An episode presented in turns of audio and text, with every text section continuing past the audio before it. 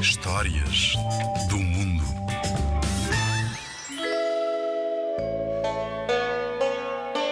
Vamos viajar até a Ásia, até um país chamado Tailândia. A história que vos vou contar chama-se Makatô e a Concha do Mar. Era uma vez um rapaz que se chamava Makató. Era órfão, o pai e a mãe tinham morrido quando era muito novo. Não tinha irmãos, nem irmãs, nem primos, nem amigos que tomassem conta dele. E por isso teve de viver por si próprio. Fazia toda a espécie de trabalhos. E apesar de lhe pagarem um pequeno salário, vivia contente. Onde quer que trabalhasse, os patrões elogiavam-no sempre por ser sensível, trabalhador, de bom feitio e alegre. Uma bela tarde, depois de ter acabado de cortar uma grande pilha de lenha, sentou-se para descansar e pensou em tudo o que gostava de fazer no futuro. Gostava de experimentar a sua sorte em terras estranhas e longínquas, porque ansiava por excitantes aventuras. Em que é que estás a pensar tão distraído, meu rapaz? Perguntou-lhe o patrão. Gostava de fazer uma viagem em busca de aventuras. Ouvi dizer que aquela região é fértil e que o povo é amável. Disse Makatô, apontando para noroeste. A terra onde queres ir chama-se Sukhothai. Dizem que Praruang de Sukhothai é um rei muito bondoso. Terás muita sorte se fores até lá. Disse-lhe o patrão. Algum tempo mais tarde, Makatô decidiu experimentar a sua sorte. Deixou a sua aldeia e pôs-se a caminho do mundo. Depois de um mês de viagem, chegou a uma aldeia na fronteira do reino de Sukhothai. Pode dar-me água para beber? Pediu Makatô a uma velha que levava à cabeça um grande cântaro de água. Tenho muita sede. De onde vens tu? Por que é que estás aqui sozinho? Vê-se que fizeste uma longa viagem. Disse a velha, deitando água fresca do seu cântaro para um copinho que estendeu a Makatô. Muito obrigado, disse o rapaz. Onde estão o teu pai e a tua mãe? Não tens família? Perguntou outra vez a velha. Não tenho pai nem mãe. Vim da cidade de Mon, ali. Vieste realmente de Mon?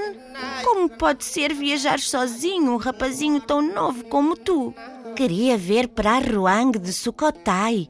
Dizem que é um rei muito bondoso. Respondeu Makató.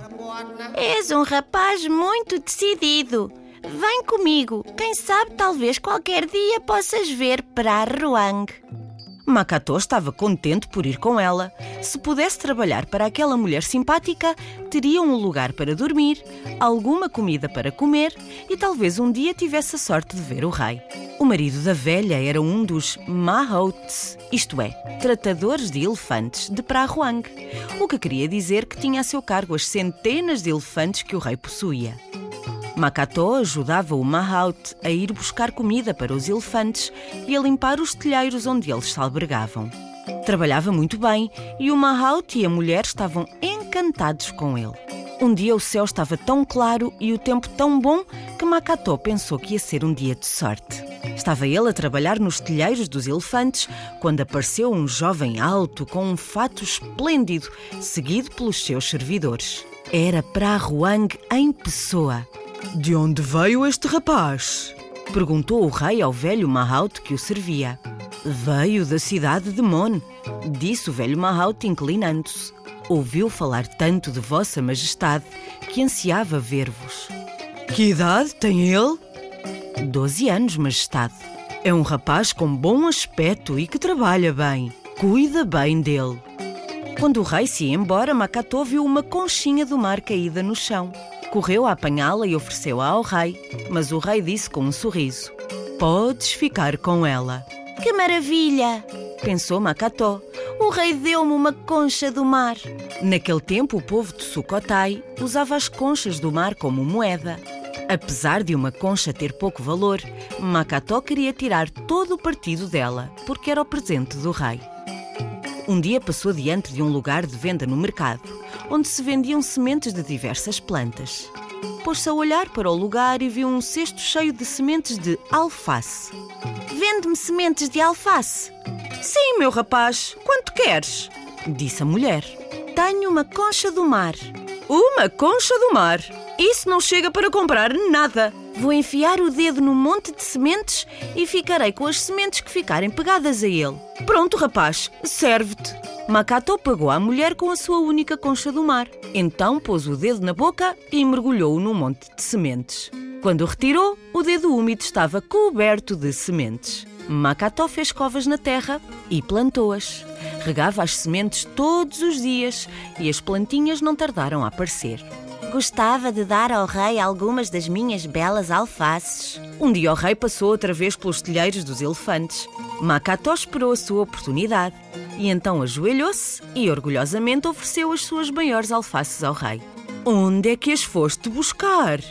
Fui buscá-las à concha do mar que me deste, majestade. Como conseguiste isso?